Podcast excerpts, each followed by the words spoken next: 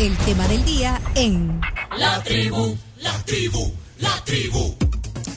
Hoy en el tema del día, Andrés Espinosa. Andrés es fundador del movimiento San Salvador, otra ciudad es posible. Es profesor, eh, graduado en México, también tiene una formación en comunicaciones. Ha sido concejal en la alcaldía de San Salvador. Alcalde fuiste en algún momento.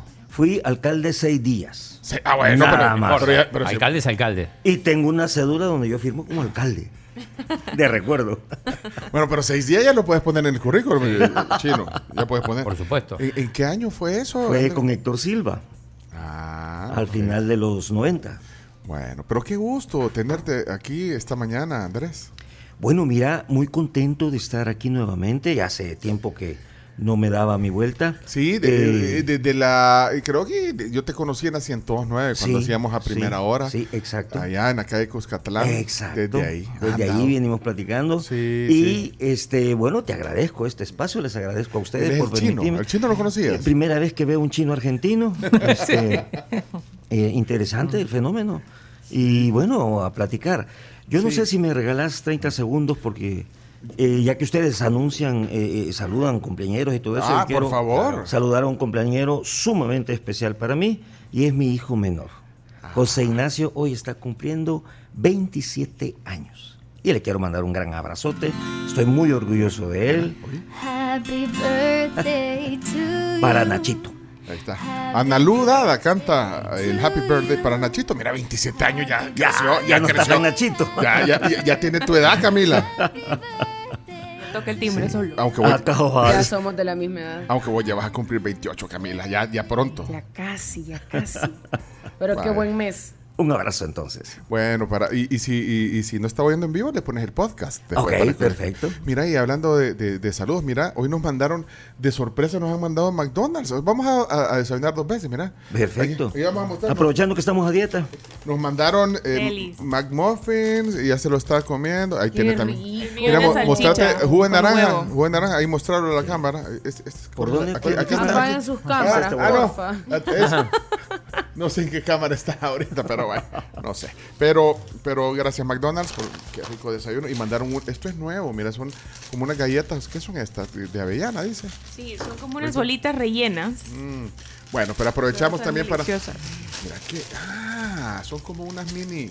Bueno, gracias McDonald's eh, y así agradecemos también a, no- a nuestros amigos que nos consienten aquí. Espolvoreadas con azúcar glass. Mira, eh, me, me llamó la atención, Andrés, entrando ya a, a- a materia, eh, Movimiento San Salvador, otra ciudad es posible. Eh, no sé cómo, cómo te interesas eh, en este tema. Bueno, ya, ya es, también en tu trayectoria profesional has, has tenido, has visto temas de ciudad, urbanísticos, etcétera, pero esto eh, creo que va orientado a ordenamiento vial, desarrollo urbanístico. O sea, ¿cómo, cómo, cómo te nace ese, Mira, primer- primero, y no quiero sí. ser pretencioso, pero sí quiero ponerlo como parte de mi ruta de aprendizaje. Por diferentes razones, eh, sobre todo la música. Yo hago música, ahí me pueden ver en YouTube Ah, mira, esa canciones. parte no me, no, no me acordaba de eso, de, la- de la música. En YouTube. Eh, eh, Ahí estoy en YouTube, algunas canciones ¿A- a- mías. ¿A dónde está en YouTube? Pone- decir, YouTube se escribe Y-O-U-T-U-B grande E. Pones YouTube. Andrés Espinosa y, YouTube. por ejemplo, pones, En YouTube, ahí aparece.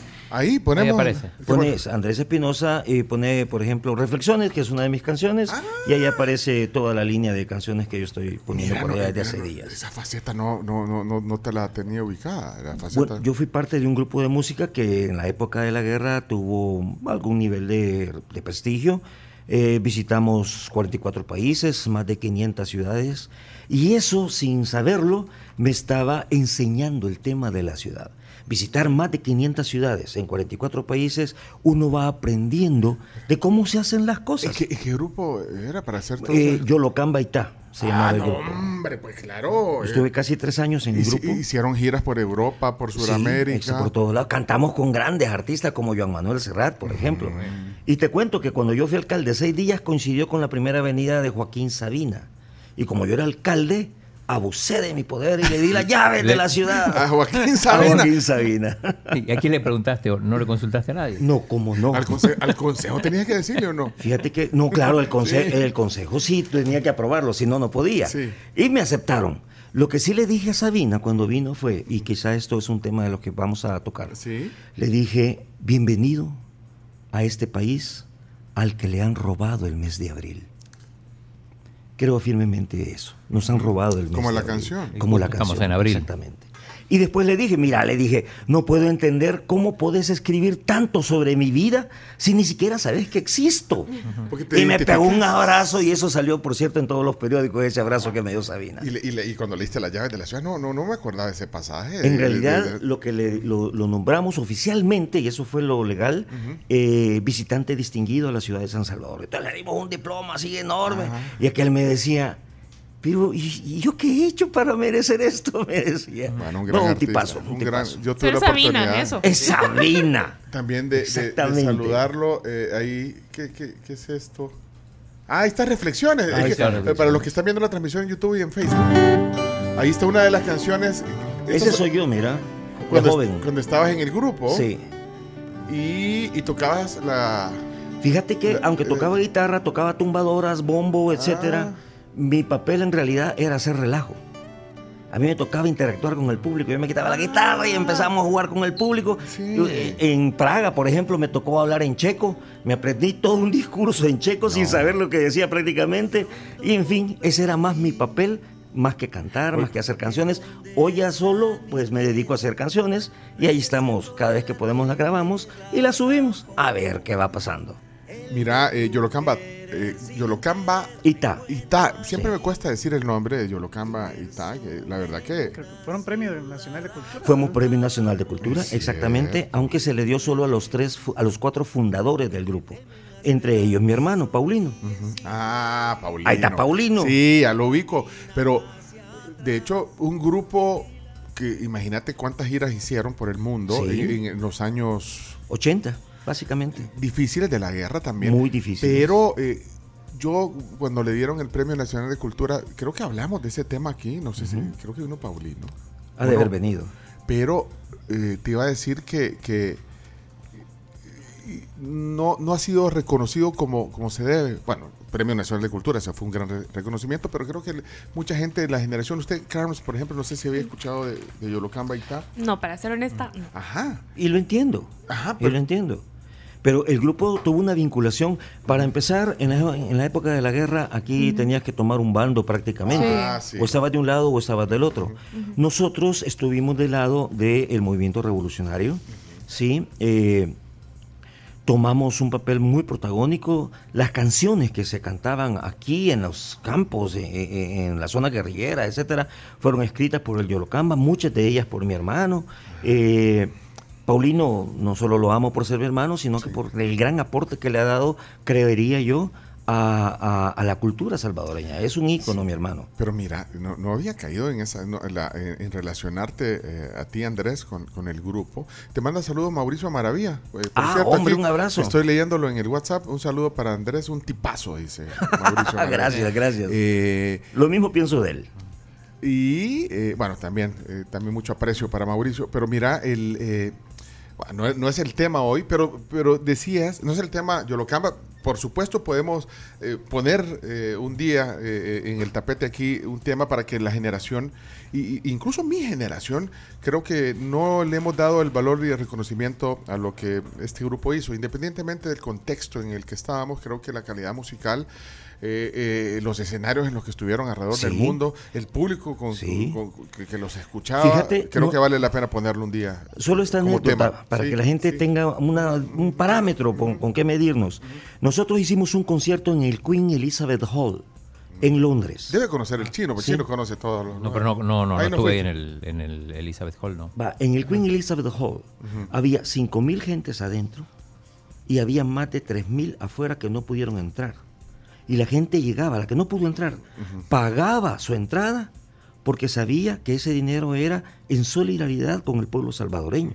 Sí. ¿Ves? Y ese concierto, bueno, ahí estuvo Peggy Seeger, la hermana de Pete Seeger, Y ustedes sabrán, bueno, muchos sabrán, que Pete Seeger fue el que le enseñó a tocar guitarra a Bob Dylan. Fue el gran maestro de Bob Dylan, Pete Seeger, y ahí estaba con nosotros. Estuvo eh, eh, The Flying Pickets, The Flying búsquenlo, Pickets, que sí. The Flying Pickets en ese momento De- era el los- número uno del top ten en Estados Unidos. Y cantamos con ellos. O sea, la dimensión que teníamos era de mucho respeto Sí. por grandes artistas, mucha solidaridad. Y bueno, vivimos eso, hoy lo contamos. Y a veces pienso que el pueblo salvadoreño no sabe lo que ha pasado aquí. No Vamos. tiene claro de, de qué se trató esa guerra. Algún día deberíamos de hablarlo. Vamos a hacerlo. Eh, Yolocan Baitá. eh, pueden, de hecho, buscar eh, su música eh, en YouTube, como decíamos. Pero volviendo a lo que nos tiene a lo- que nos tiene reunidos hoy, decías que tiene una relación con la música y, por eso que entramos en el tema Sí, este, exacto. De, de- de vos como músico. de tanto ver ciudades, de Ajá, bueno, ajá. por ejemplo, la primera vez que estuve en Madrid y me subí al metro, ese metro daba pavor. Era terrible. ¿Por qué? El sistema de transporte de la ciudad de Madrid a principios de los 80 era prácticamente igual al que tenemos ahora aquí. Espantoso. El metro era obsoleto. En no los- tenés en los una idea. 80s, en los 80s. En- a principios de los Ajá, 80. ok. Eh, sé de un gran técnico eh, que tuve el honor de, de compartir muchos seminarios con él, Sebastián de la Rica, que fue el que prácticamente transformó el sistema de transporte de la ciudad de Madrid. Durante todos estos años yo vi esa transformación. pero, pero lo veías con otros ojos, quizás. Lo ¿eh? veía, Sí, no, no, porque- no. Cuando ya trabajaba con, eh, eh, eh, en el grupo este donde estaba Sebastián, yo ya era funcionario público. Ah. Entonces lo veía con los únicos ojos que era de resolver el problema en El Salvador. Y Desde así- hace 20 años, ¿eh? Y así en otras ciudades. Y así en otras ciudades, Quito, eh, ¿cómo se llama? Curitiba, que Curitiba es la gran maestra de la transformación de los sistemas de transporte. El sistema BRT se creó en Curitiba y yo tuve la oportunidad de transformar y, ases- y afo- eh, eh, eh, asesorarme mucho con el director de en ese momento del sistema de transporte, que era Alan Candel, un tipazo, ¿eh? consultor del mundo mundial, como se dice por ahí. El gran transformador del sistema de transporte de Bogotá, el alcalde Peñalosa. Eh, tuve mucha interacción con él y f- si empezás a sumar todo eso, pues hombre, lo metemos en una licuadora, lo aplicamos a San Salvador y al menos tenemos una propuesta que hacer, O sea que, que- venimos martillando desde Sí, hace años, desde que nació nuestro movimiento. Y desde que estuviste como concejal en la- Claro. y los seis días como alcalde. Exacto. Y que le dio las llaves de la ciudad y el diploma. Exalcalde. Visitante Sí, distinguido. A Sabina, visitante distinguido. Bueno, entonces tenés ya más de 20 años de estar estudiando el fenómeno urbano y este movimiento entonces nace por eso. Estás, estás que tratando de, como decís, pues sí, tratando de influir. Mira, eh, nosotros nacimos más o menos en medio del periodo de cuando estaba Violeta Mengíbar como alcaldesa. Todos recordarán en lo personal. En lo personal creo que Violeta es una maravillosa persona. Eh, como alcaldesa no fue tan maravillosa. La recordamos eh, eh, eh, que su gobierno fue un poco bastante deslucido, por decirlo de alguna manera. Eh, pero mm, yo me atrevería a decir que la gente que le puso el frente era gente que hundió política y técnicamente al frente. Sí, por eso está donde está el FMLN ahora. Y la gestión, y la, y la gestión municipal Pues se sí, puede es en que- esa colada es que también. el alcalde solo es el- el- la cabeza, pero quien hace y deshace son los técnicos. Fíjate, eh, ¿cómo se llama? Peñalosa decía precisamente eso. Uno como político, que es el que toma las decisiones, debe de tener un respaldo técnico que apuntale mis decisiones políticas. Las decisiones en la ciudad son técnicas. Bueno, son políticas, pero deben de tener un carácter técnico profundo. Vaya, nosotros, bueno, yo también lo personal estoy sorprendido de lo que ha sucedido, por ejemplo, en el centro de San Salvador. Ahora, ahí se juntan, creo que las dos cosas. O sea, decisiones técnicas o acciones técnicas, pero también decisiones políticas. Es que nadie pudo, eh, eh, digamos, eh, comenzar siquiera, bueno, hubo intentos, pero comenzar siquiera a, a- a desalojar a los vendedores, a ordenar, a limpiar las... ace- O sea, lo que está pasando hoy es, creo que inédito, na- nadie lo logró. Eh, ahí se, se conjugan un montón de, de decisiones que Vaya. no llevan a ese objetivo. Bueno, A mí me- falta, hay como 200 cuadras que han sido liberadas de, de- de ventas, por lo menos, que era el, el desorden más grande en, en el centro. Sí, vaya, y yo aplaudo eso. Pero mira, si Vaya. me das 30 segunditos Sí, solo no, para ubicar favor. a la gente de qué Vaya, es mi movimiento sí, y eso. Vaya, vaya, pero luego eso eh, creo que es importante. Es importante tocarlo, Sí, claro. Y hay que reconocer las cosas buenas y señalar dónde se puede aportar algo otra, algo otra situación. Pero Mira, nosotros nacimos como movimiento con la lógica de San Salvador tiene miles de problemas. ¿Pueden ser resueltos? Nosotros creemos que sí. Pero nacimos bajo algunos principios básicos. Por ejemplo, nosotros decimos que solo mejores ciudadanos hacen mejores ciudades. No es cierto que sea culpa del alcalde. Es responsabilidad del alcalde, porque es el que toma las decisiones de los alcaldes. Pero si nosotros como ciudadanos no jugamos nuestro papel, tendremos una ciudad terrible. Y la tenemos. San Salvador es una ciudad terrible. Eso es uno. Solo mejores ciudadanos hacemos mejores ciudades. sí, y nacimos también con el principio básico de, hombre, los salvadoreños somos muy buenos para criticar. Le volamos riata a todo. Sí. ¿sí? Entonces nosotros reflexionábamos. Y así como somos buenos de criticar, para criticar, ¿seremos tan buenos para proponer? Entonces decimos, si no somos capaces de proponer, perdemos el derecho a criticar. Eso es importantísimo. Si solo Pues vas sí. con los tacos de frente siempre, pues, pues Pues sí, sí, no- mira, Messi ahí estaba enfrente de la portería y falló. No, hombre, ponete en la portería. ¿Y, y, y por qué fallaste? Si es que fallaste. Criticamos, pero no proponemos. De hecho, en El Salvador, en esta coyuntura actual, eh, yo me reúno con todo el mundo. Yo tengo amigos en todas partes, en todos los partidos políticos, en todos. Y obviamente tengo algunos amigos que forman parte de lo que le llaman movimiento de oposición actualmente. Yo les digo a ellos, El Salvador, en esta coyuntura, más que un movimiento de oposición, estoy convencido que necesita un movimiento de proposición. Sí, es que la- ¿Cómo la- es que- solucionamos los problemas? Es que la oposición eh, a veces está mal interpretada, porque creo que eh, la oposición eh, es necesaria, eh, pero en ese, en ese en- contexto que tú lo decís, o sea, proponer, eh, o sea, no, no es malo para, No para la sociedad que hay esto, oposición. mi propuesta Sí, es esta. Sí. Vaya, en Y lo que está bien, está bien. Y lo que no te parece, pues lo, lo señalás y, y si tienes una propuesta la haces. Creo que eso de debería ser respetuosa. ese debería ser el rol de la oposición. Pues, Y- yo soy de acuerdo, si lo buscas en la definición, eh, en, en diccionarios políticos, todo, ese- esa es la, digamos, la, la Y hay que, definición elevar, pura, digamos. hay que elevar la calidad del debate, hombre. Solo hay que ver tweet, hay que ver face y ¿Qué los insultos de Ya- insultos. Bueno, ya hasta se salió de Twitter, Andrés, ya viste. Sí. No, tenés tu cuenta, pero ya, ya no la casi- uso, ya no, la, uso. usas, ya no la usas. Mira, Ajá. solo pongamos el ejemplo de la rivalidad eh, Barça-Madrid. La cantidad de insultos que se dice la gente. Hombre, ese es fútbol. Ya no digamos cosas tan apasionantes como el tema político y el tema de conducción del Entonces, país. ¿Tú crees que la oposición está, está eh, debería de, de- de- de cambiar su, su tono? A proposición. Pero, pero también, también eh, la contraparte, digamos, en este caso. el- el- Todos, el- el todos. Es que mira, los insultos vienen de- de aquí para allá y de allá para sí, acá. Hay que decirlo también. Pues sí, eso es cierto. Entonces no, Pero hay, no creo- hay una buena armonía en eso y al final, eh, pues sí, los que eh, están expectantes o, o- o que buscando que te solucionen tu problema, pues ves a veces esos zipizapes que bueno, al final no te ayudan Este en tu- país en tiene de- tu problema. Este país tiene demasiada violencia. Hoy venía escuchando que un profesor de deporte se peleó con no sé Ah, quién. con un motorista de un Eso bus. pasa, Sí, sí. eso pasa 200 veces diarias o más. ¿Por qué? Porque te- vamos cargados con demasiado odio, demasiada frustración y la ciudad lamentablemente propicia esa frustración, esa desesperación, las trabazones propician precisamente eso. Ojalá que no te chance, pero yo te puedo decir que yo tengo una varita mágica, fíjate.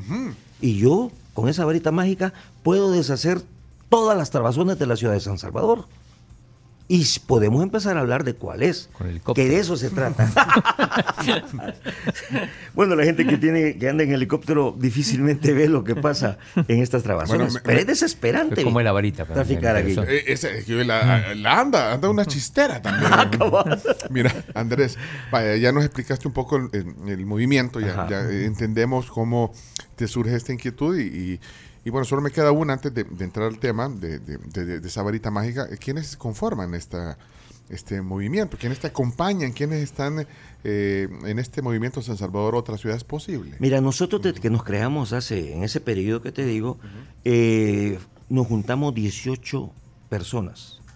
Fundamentalmente, de hecho, la iniciativa fue de un arquitecto de la Juventud de Arena, fíjate, interesante, que en aquel momento estaba eh, empezando a desvincularse del partido, pero de ahí viene él, interesado en la ciudad.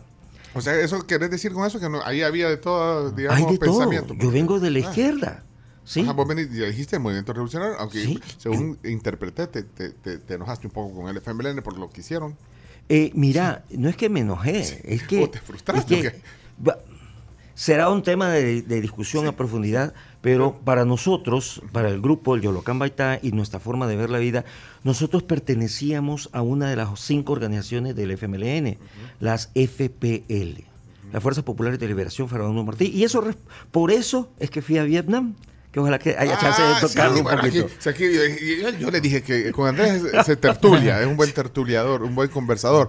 Vaya, pero Entonces- entonces, había, había- ¿Y quiénes más están en el movimiento? Arquitectos, sí. ingenieros, Es que eh, después me contás lo, lo del FMLN porque si no nos vamos a Sí, quedar nos vamos en a ese cerrar tema. en ¿Se puede, ese rollo. ¿se puede dar nombres o no? O- o- ¿Nombre de, Eh, de los miembros. de los miembros, no sé. Mira, se podría decir nombres, pero eh, espérate que haga- hagamos nuestra conferencia de prensa. Por cierto, el día 20 Ah. creo que vamos a hacer una, Ah. una conferencia sobre nuestro planteamiento. No te quiere dar la de ellos, primicia. muchos de ellos han sido funcionarios de los gobiernos pasados y algunos de este gobierno. Sí. O sea, va a haber han sido funcionarios de este han gobierno. sido y o sea, no más, de algu- más. más de alguno todavía está allí y eh, preferiría no mencionarlo. Sin embargo, lo que sí puedo mencionar es que la gente con la que hemos trabajado, en realidad nos hemos preocupado por entender el fenómeno urbano. ¿Qué es una ciudad y para qué sirve una ciudad? ¿Y cuál es la concepción que tenemos en la solución de cada uno de sus problemas? Nosotros tenemos, yo dije una varita mágica por decir algo, sí. pero tenemos la verdad absoluta.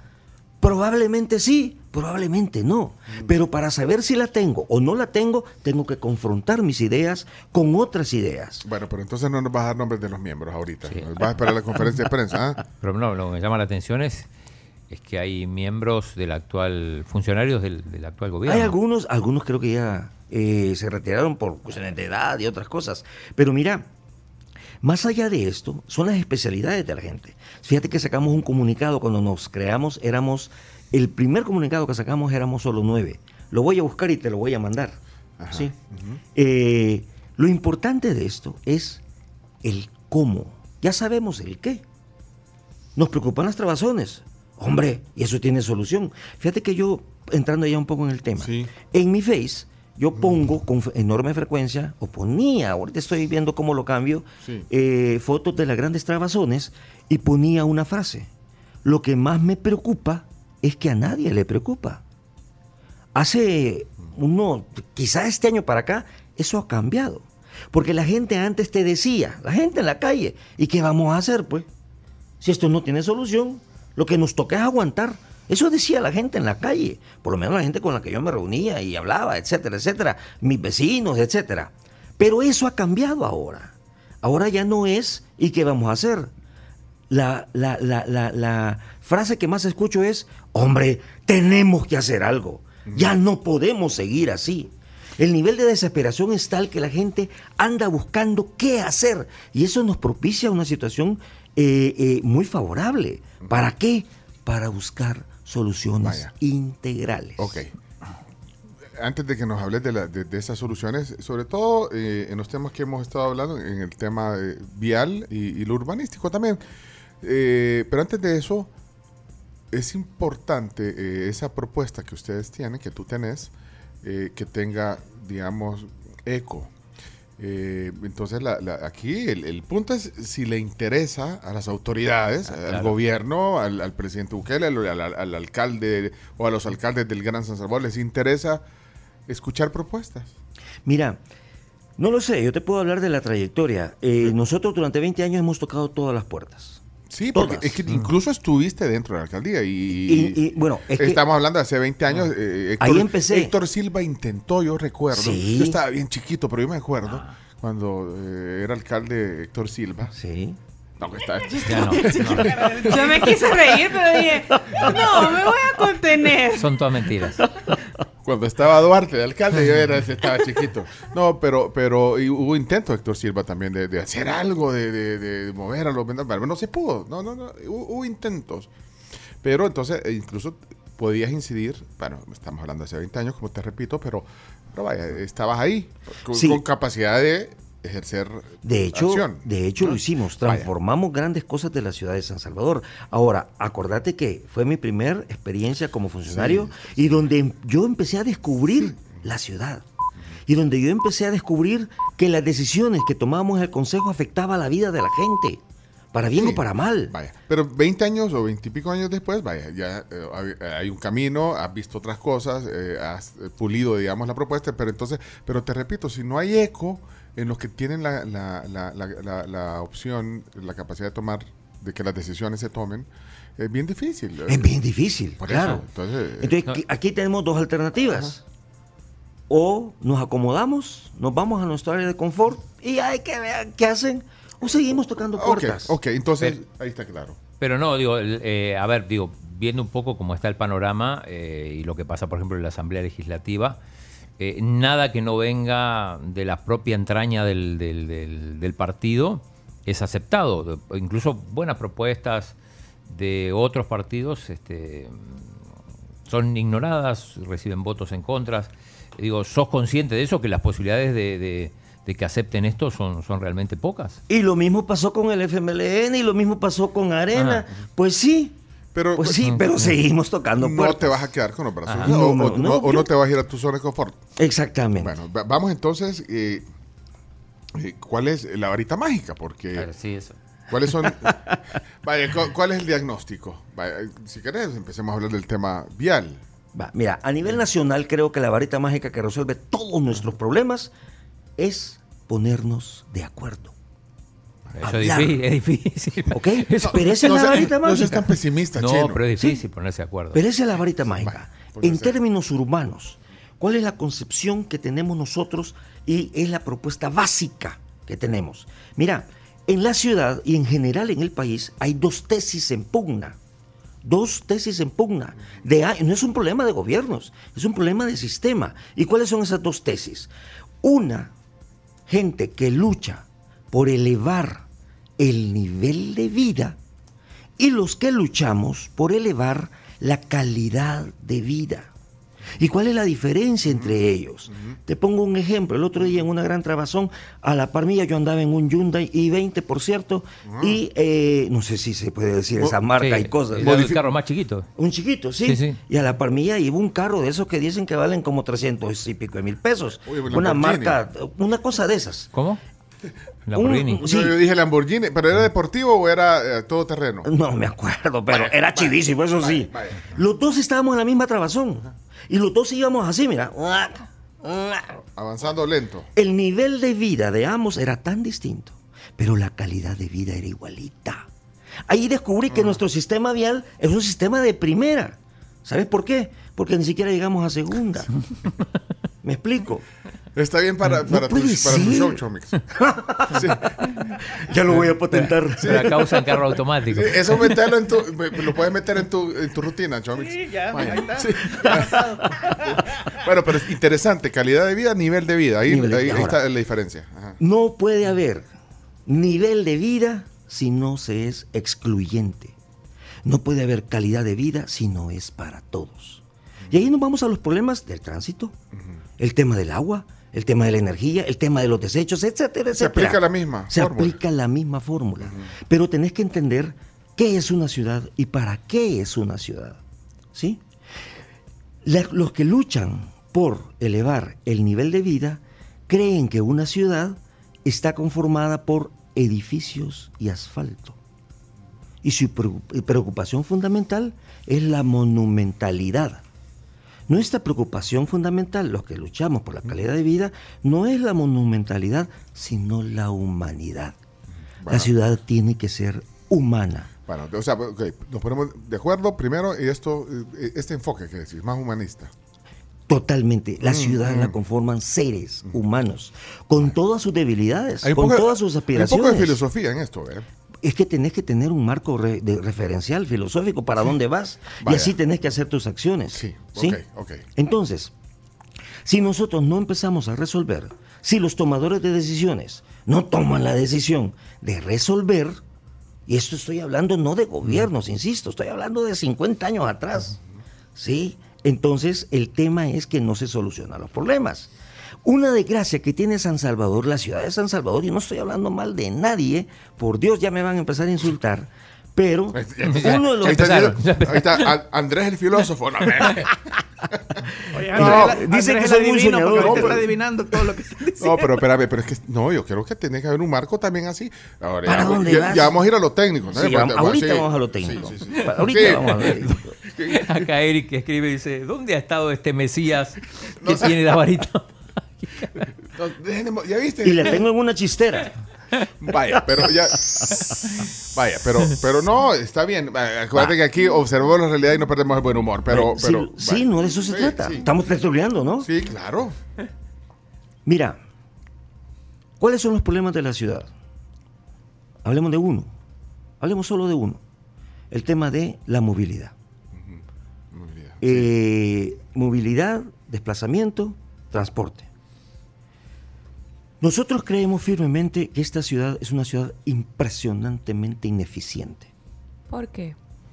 Primero, su crecimiento ha sido totalmente desordenado. Sí. Y cuando vos decís cuánto tiempo te tardás en llegar a tu trabajo, te pongo un ejemplo que nosotros le hemos convertido este ejemplo en un parte de nuestro proyecto que se llama el proyecto Saraí.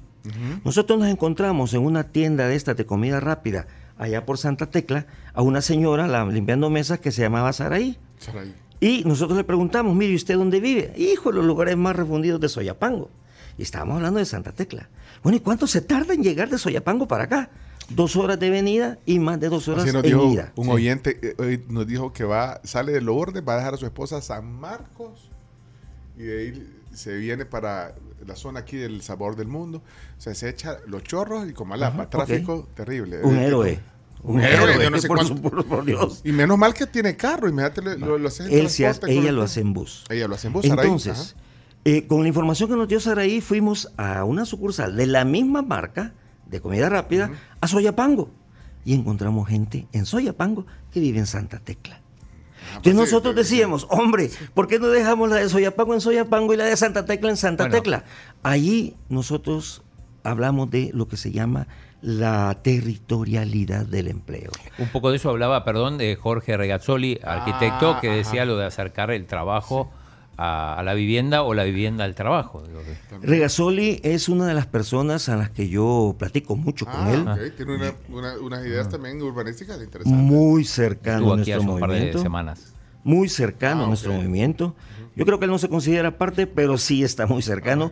Mira, una de las cosas que al menos nosotros hemos aprendido como políticos es que en nuestra faceta política Sí, sí, sí. es que nunca debemos dejar de aprender. Y siempre hay alguien que sabe más sobre un tema X de lo que uno sabe y uno está obligado a aprender, Sí. a preguntarle. Y a ponerte de acuerdo, como dijiste hace un rato. Te- Entonces- te puedes poner de acuerdo o, o discutir la- la- la- la- las tesis. Pero bueno. Entonces, ¿por qué es una ciudad ineficiente? Porque Saraí se tarda cuatro, pierde cuatro horas de su vida metida en un autobús. ¿Y cuántas Saraís hay? 1.2 millones de personas se mueven en el sistema de transporte. Empezá a sumar, empezá a multiplicar. Y si le ponemos la cos- eh, eh, eh, costo a cada hora, saca el, el salario mínimo por hora y empezá a sumar cuánto gasta Saraí en esas cuatro Sí, horas y multiplicarlo por 1.2 millones y empezar a multiplicar por el año, ya hubiéramos pagado el metro 20 veces en estos últimos 20 años. Ya lo hubiéramos pagado. Sí, pero no. Ahora, Enfoque, es un- y pero, pero- pero es agregarle algo. Ella se tarda ese tiempo en una ciudad en que del centro de la ciudad al punto más lejano son 8 kilómetros, por Dios. 8 kilómetros. La avenida Insurgentes en la Ciudad de México tiene 54 kilómetros. Aquí son 8. Ahí también se tardan bastante, ¿o no? Ah, fíjate, el dato de México. Y volvemos al tema de la ineficiencia urbana. México, en hora pico, se desplaza la gente en carro, se desplaza entre 9 y 15 kilómetros por hora. En El Salvador, en hora pico, y no me lo creas a mí, hacer la prueba. En San Salvador te desplazas entre 3 y 9 kilómetros por hora. Mira, aquí nomás en el Redondel Este. En el de Luceiro. En el de Luceiro. Yo la vez pasada entré al Redondel Luceiro, tomé el tiempo y salí 23 minutos después. ¿A qué hora fue eso? Eh, una, eh, hora pico, Pico. por supuesto. 23. Bueno, eso es el tiempo. Ya no te digo los insultos que oí por todos lados. Calidad de vida, para allá la calidad de vida. Calidad de vida. Estrés. Bueno, por ahí andan eh, diciendo que los salvadoreños no sabemos. Ah, vos lo dijiste. No sabemos para qué sirven los, los No, porque redondeles. Y es cierto. Justamente vos venías de Vietnam, que es un lugar donde, donde, locura, donde hay, sí. hay eh, Muchos redondeles, redondeles, ajá. muchísimos redondeles. Pero lo saben usar. herencia francesa. Sí, exactamente. Y fíjate, en Vietnam el tráfico es espeluznante. Bueno, 100 millones de habitantes y 60 millones de motos registradas. Y funciona. Funciona. Ya nos, vas, ya, no, ya nos vas a hablar de eso. Acaba de estar hace unas semanas en Vietnam, eh, Andrés. Es Andrés Espinosa, eh, fundador de Movimiento San Salvador, Otra Ciudad es Posible, por si acaban de encender la radio. Vaya, pero entonces eh, avanzamos en, en, en la varita mágica, Vaya, que la lo varita decimos mágica. en un, tema, en un tono coloquial, pero... Y en tono coloquial te ponemos hasta, el efecto, te ponemos ahí. ¿me viste? Exactamente, Vaya, está bien. pero vaya, eh, mal planificado. Aquí lo estoy leyendo también de Giovanni, que escribe en el WhatsApp. Eh, San Salvador es, un- es una ciudad no planificada. Todo se concentra aquí. En la mañana todos queremos entrar y en la tarde todos queremos salir. Bueno, ahí No, está. no, no queremos. Tenemos. Entramos a la misma hora y salimos a la misma hora. Eso es un parte de los problemas y de las soluciones. Pero eh, si querés nos das ahí los, los, los puntos gruesos. Sí, digamos, vaya. de la- de- Primero, ya la ciudad es terriblemente ineficiente. La ciudad es terriblemente dura con la gente, injusta, totalmente injusta. Entonces, ¿qué es lo que nosotros proponemos como parte de las medidas eh, que hay que tomar de manera inmediata? En primer lugar, hay que retomar la planificación que sí existe. Han habido estudios de años que proponen el rumbo del desarrollo de la ciudad urbanísticamente hablando y humanamente hablando. No, no es tarde. No es tarde. No es tarde todavía. Ahí está el plan eh, eh, maestro de la ciudad de San Salvador, Plan Madur. Ahí está el plan que hizo Tajal para el tema de transporte. Todo eso se hizo que en los finales de los años 90. Mira, si por lo menos en realidad hubiéramos empezado con seriedad a discutir esos, esas planificaciones, esos millones de dólares que se invirtieron en esos estudios, San Salvador fuera diferente. Vaya, pero ellos no, no lo hicieron. Más no lo hicieron. Entonces nosotros creemos, sacado muchas cosas de allí, nosotros creemos que eh, para resolver el tema de las trabazones hay que tomar dos medidas inmediatas que no cuestan un solo centavo. La primera medida es hacer ley la ordenanza de carga y descarga. Eso es inmediato. ¿Qué quiere decir eso? Mira, hay un horario en el que no se debe permitir, bueno, hay una ordenanza que no permite entrar camiones de cierto tonelaje para arriba a partir de X hora, 6 de la mañana, por ejemplo. Pero ya está, esa ley ya está. Pero no- No y, se, y se aplica. Si se aplicara no hubiera habido ese accidente que hubo ahí enfrente de la UCA. ¿Por qué? Porque no hubiera habido, e- ese camión hubiera entrado hasta en la noche y no se hubiera pasado llevando los treinta y pico de carros. No se aplica. Entra cualquier cantidad de camiones a la hora que les da la gana. Las rastras entran a la hora que les da la gana, etcétera, etcétera. Ayer venía. Pero eh, además, Ayer iba ahí por las canchas de pádel en la- Ah, para. Nuevo, Nuevo Cuscatlán. Cuando cruzás, venís de la calle del puerto y, y- y cruzás para agarrar Nuevo Cuscatlán, el, el bus para donde quiera, para justo en el cruce y ahí para y se queda lo que quiere y entonces ahí nos deja todo. eh, Eso es parte así. de esto, pero mira, Ah, vaya, no eso. solamente los camiones Vaya, de alto pero- tonelaje, sino que también el tema de este los centros comerciales, las entradas y las salidas, los colegios, Los colegios. hay por lo menos, hay por lo menos, según mis datos, Sí. alrededor de 400 colegios privados, fundamentalmente en el área urbana de San Salvador, que cuántas, cuántos carros llegan a dejar a su niño. Cada carro lleva un niño, principalmente un niño. Ahí hay un colegio de 2.000 estudiantes, son 1.800 carros. Y son 400 colegios. Explícame eso. Porque nosotros como ciudadanos tenemos que pagar lo que para alguien representa un negocio. Los centros comerciales son. Los centros comerciales entran a dejar cosas a la hora que les da la gana. Entran y salen. Bueno. ¿Ves? Entonces tenés la carga y la descarga, que dentro de la carga y la descarga incluimos el tema de los centros comerciales y de los colegios. Pero además en la carga y la descarga, Carga de incluimos- niños. inclu- Ahí, ahí- ahí le dejo el bulto, profesor. No, vaya, por ejemplo, eh, usted que me está escuchando, ayúdeme a no equivocarme, pero yo entiendo que en Honduras ya hay un nuevo reglamento que obliga a los colegios a usar eh, transporte colectivo. Los niños van en transportes colectivos del colegio. en buses o microbuses. En buses. Ah. buses escolares. Buses escolares. Era un poquito más común en, eh, comunes los buses escolares aquí. Fija, y otra cosa, yo quiero que mi hijo, yo vivo en Soyapango, pero quiero que mi hijo estudie en Santa Tecla, y ahí lo llevan. En, en lugares como Estados Unidos, ya que dicen que somos un país de primer mundo, hablemos de Estados Unidos.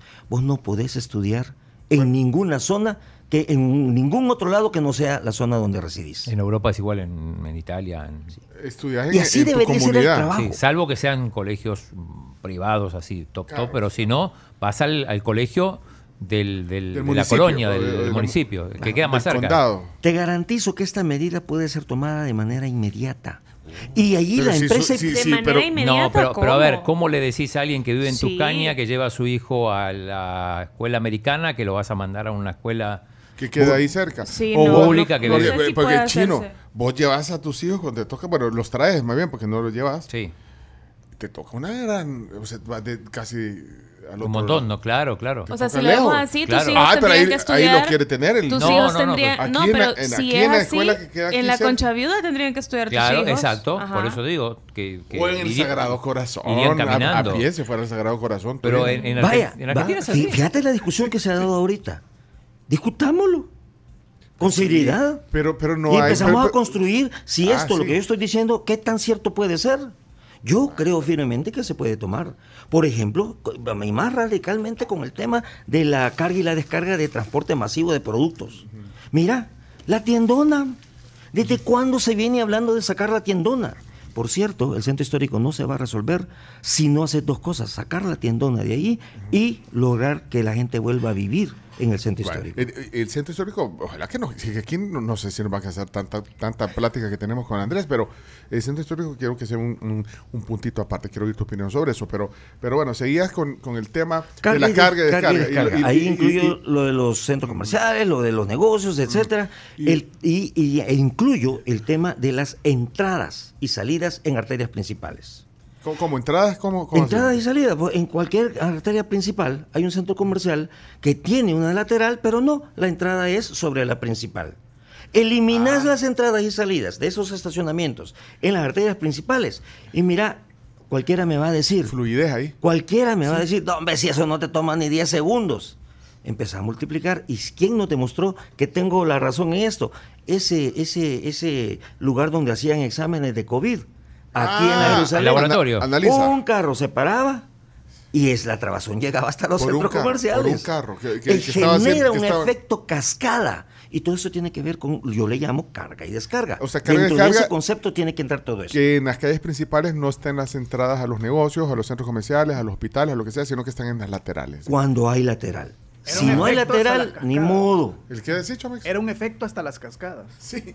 Ah, el que era un efecto cascada hasta las cascadas. El efecto el- el cascada hasta el la del cascada. Tenés laboratorio. toda la razón. Sí, sí. Vaya, la segunda medida que creo yo que puede ser tomada con prontitud, para no ser tan exagerado, es el escalonamiento de los horarios. Yo he oído tesis de que dicen que eso no funciona. Yo no sé si eso lo dijo, Regazo le dijo que no funcionaba lo de los horarios. No. No. Ah, lo de las Lo de placas. home office, Las placas no. dijo. Ah, lo de de home las office. Es placas, cierto, es sí, cierto. home Sí, estoy placas. parafraseando equivocadamente. Vaya, Te pero- pongo un ejemplo. El lunes pasado, hombre, que entramos a vacaciones, no había estudiantes y no había gobierno. Ahorita, anteayer. Bueno, No cu- pasa- cu- cuando regresamos también, el lunes estuvo tranquilísimo. Porque no había gobierno ni colegio. Colegios. Y entonces... y el CNR todavía eso- no entra. Mañana, mañana. mañana. Ah, Ahí se termina de, de Eso te, está, eso te está demostrando que podemos hacer diferentes Escalonar. entradas, escalonamos. Y va a funcionar. Y claro, el señor, en el gobierno del señor Saca, dijo que había escalonado los horarios.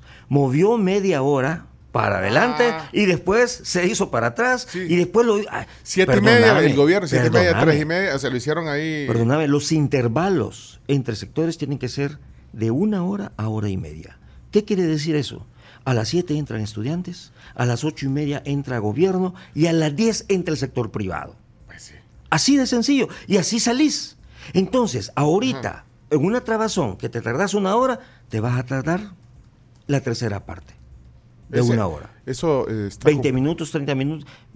¿Por qué? Porque dividiste en tres bloques la misma trabazón. Porque ahorita estamos viendo la 80 y ¿cuál es esta? La 87, ¿verdad? Eh, la que tenemos aquí. Fluida, no sé si la alcanzas a ver desde aquí, Andrés. Esta Sí, está- la fluida de ahorita, ahorita, ahora si, si la vemos a las 7 de la mañana o a las 5 de la tarde, esa es una gran cola. Ahora, hubiera un poco más de tráfico a esta hora eh, en esa calle, digamos. Fuera un poquito más densa. Ahorita esté tranquilo. Pero fíjate, esa misma calle, ¿no has visto cuando se para un camión para bajar Ah, sí. eh, agua? Sí, sí. Ahí está un camión comercial, mira. Sí. Cuando él salga, ahí está respetando un poquito el tráfico. El de, Pero- la, el de las boquitas. Sí. No nos patrocina, pero podría. las Podría. boquitas. Pero no vamos a mencionar el nombre. Ah, ahí está el camión de las boquitas. Vaya, a esto, otro elemento en el tema de la carga y la descarga, el sistema de estacionamiento. Mira, ahí lo estamos mostrando. Mira, el chomito, los que están en Facebook y Twitter eh, eh, y, y YouTube, perdón. Ahí está, mira, haciéndole Qué zoom. nivel, mira, dale, subir. Ahí está. Ese es el camión que está, eh, bah, digamos, está más o menos. Y hay dos carros parqueados. al- O sea que ahí se parquean en el lado que quieran de la calle. Ahí está un ejemplo. Mira, se aunque- paran en, la- en lado cualquiera de la calle, pero además, cuando es hora pico, venden pupusas por todos lados, se paran a comprar pupusas y lo dejan en doble fila. Desorden. El desorden, y yo- eso en todo eso entra en el concepto carga y descarga y Vaya. el sistema de estacionamiento. Hay que crear un sistema de estacionamiento Público. público. Mira, Como yo no sé si puedo mencionar, no, yo no sé si puedo mencionar nombres, Sí, pero puedes, hay un claro, señor que es dueño de un hospital que yo le daría un premio urbanístico porque fue a poner en un espacio tan pequeño de tierra un, tres módulos de estacionamiento vertical que parecen como que son ruedas Chicago, ¿no lo han visto? Allá en la Ah. zona médica. Maximizó de una manera impresionante ese pequeño ¿Quién es? espacio. ¿Quién es? Démosle el Lo subió. lo su- o sea, elevó los parqueos. Entonces, Eh, es pero como de una una- Chicago Sí. y vos metes tu carro aquí Y y, sube. sube, Ah, sube, sube, bueno, pero tuvo que invertir, tuvo que invertir un poco. Tuvo que, ah, ¿Cuál invertir? Es un negociazo. Ese ya sacó 20 veces lo que invirtió. El estacionamiento, de- eh, fíjate que ahí no solamente, claro, invertís, pero recuperas con una prontitud impresionante. Por eso, por eso. Si no, los centros comerciales no hubieran puesto cobro de estacionamiento. Entonces, yo lo meto en el mismo concepto de carga y descarga.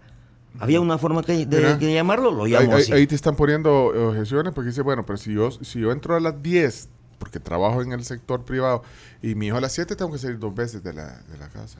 Ah, Sí. pero porque le pone, le pone Sí. bus escolar al, al niño. Le ponemos Sí. escolar, Ah, pero mira, Ah, bueno. También acá en Twitter, acá en Twitter Sí. también está diciendo Ricardo Guzmán que entiende lo de los horarios escalonados. Lo que pasa es que la realidad de nuestro país, lo que mencionábamos antes, es que la familia debe salir a la misma hora a dejar el colegio, pasar dejando a la esposa o al esposo y llegar al trabajo del otro. No hay de otra.